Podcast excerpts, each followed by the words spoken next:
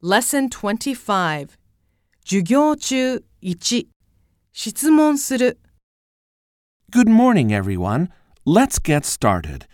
We're continuing on from yesterday. Kasumi, what page is it? Page 23 Okay, Kasumi, please read from that page. Marilla came briskly forward as Matthew opened the door. Were there any words you didn't understand? What does briskly in the third line mean?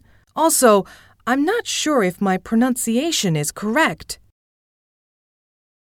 ミニ会話 Did you understand? I didn't catch the first part. Can you explain it one more time? Of course. もっと話そう Which paragraph should I read from? Did I say briskly correctly?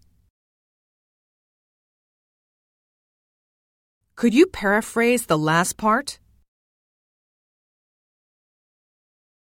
Can you help me with this?